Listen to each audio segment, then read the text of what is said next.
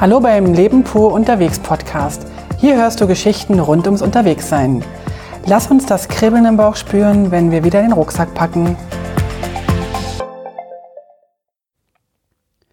Hallo zur achten Folge von Leben pur unterwegs. Würgende Geräusche im Bad und Ella in der Light-Version.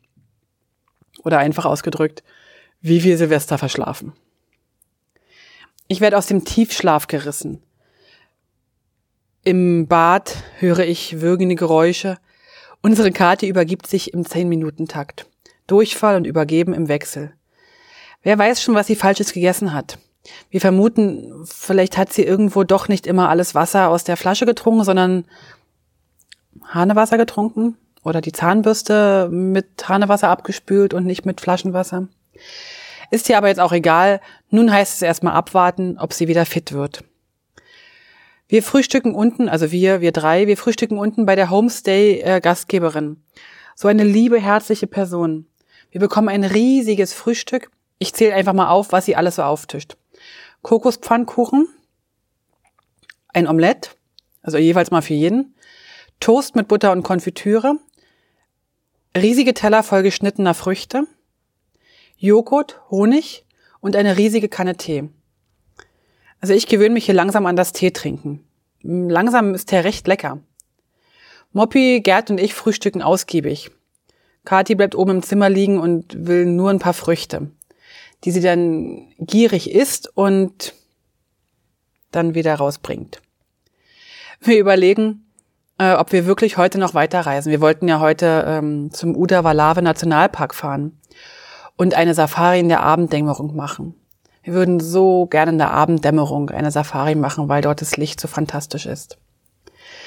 Aber das sparen wir uns nun. Ich lasse mir hier meine erste ayurvedische Massage geben, also in Ella. Schließlich habe ich ja Muskelkater wie verrückt von unserem gestrigen Auf- und speziell vom Abstieg. Aber so richtig hat mich die Massage nicht überzeugt.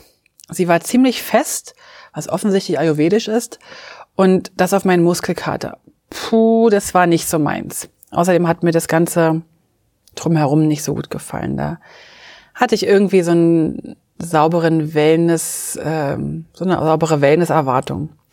Aber wie das so ist mit den Erwartungen, die werden manchmal nicht erfüllt und dann ist man da ein bisschen traurig. Egal. Irgendwann so gegen zwei geht's dann Kati so weit gut, dass sie wenigstens reisen kann. Wir entscheiden uns dann gegen den Bus, den billigen Bus und nehmen ein Taxi. Wir zahlen dann gepfefferte 8000 Rupien, also der Bus hätte 300 gekostet, und lassen uns ganze drei Stunden durch das Land kutschieren. Im Nachhinein gesehen war das perfekt, weil der Taxifahrer ist super nett und hält bei allen möglichen Dingen an, kleinen Äffchen zum Fotografieren am Straßenrand, bei dem wunderschönen Wasserfall in der Nähe von Ella und bei jeder noch so kleinen Naturschönheit. Also wir haben oft Zeit zum Aussteigen, zum Fotografieren.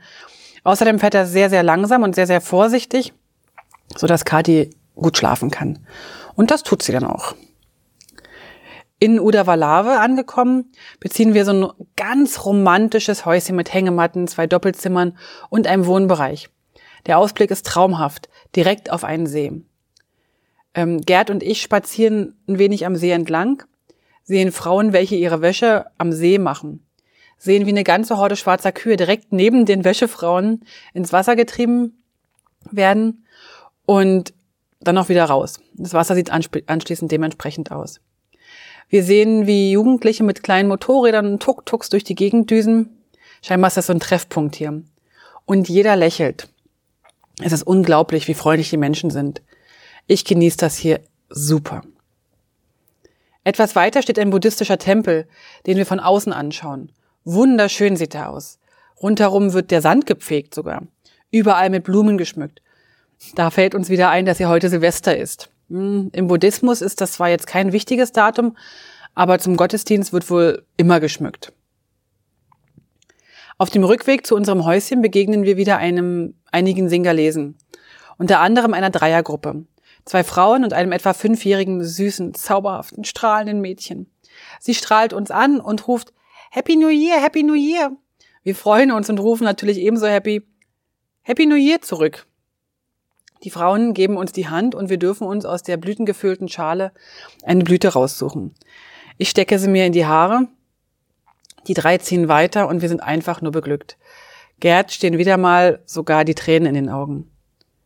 Nebenbei, nebenbei gemerkt jetzt hier mir beim Schreiben oder beim Sprechen auch. Im Häuschen angekommen sehen wir, dass es unserer Kathi immer noch nicht so gut geht. Sie liegt auf dem Sofa und will noch nicht mal Uno spielen. Das heißt jetzt was. Wir drei übrigen spielen ein paar Runden, bis der Gastgeber des Häuschens uns das Essen, Abendessen serviert. Ein typisches Sri Lanka Curry. Wir machen es uns noch ein bisschen gemütlich in unserem Häuschen, gehen aber dann auch zeitig ins Bett. Morgen früh wollen wir eine ähm, Sonnenaufgangssafari machen im Nationalpark. Und wir verschlafen so wieder einmal Silvester. Das wäre übrigens nicht das erste Silvester, was wir verschlafen. Alles weitere dann morgen in der Folge 009. Bis dann. Tschüss. Alle Infos zum Leben pur unterwegs Podcast findest du unter www.leben-pur.ch. Du kannst auch alle aktuellen Bilder auf Instagram unter leben.pur anschauen. Wenn du über aktuelle Episoden informiert werden willst, abonniere doch einfach den Podcast bei iTunes und unsere Newsletter auf www.leben-pur.ch.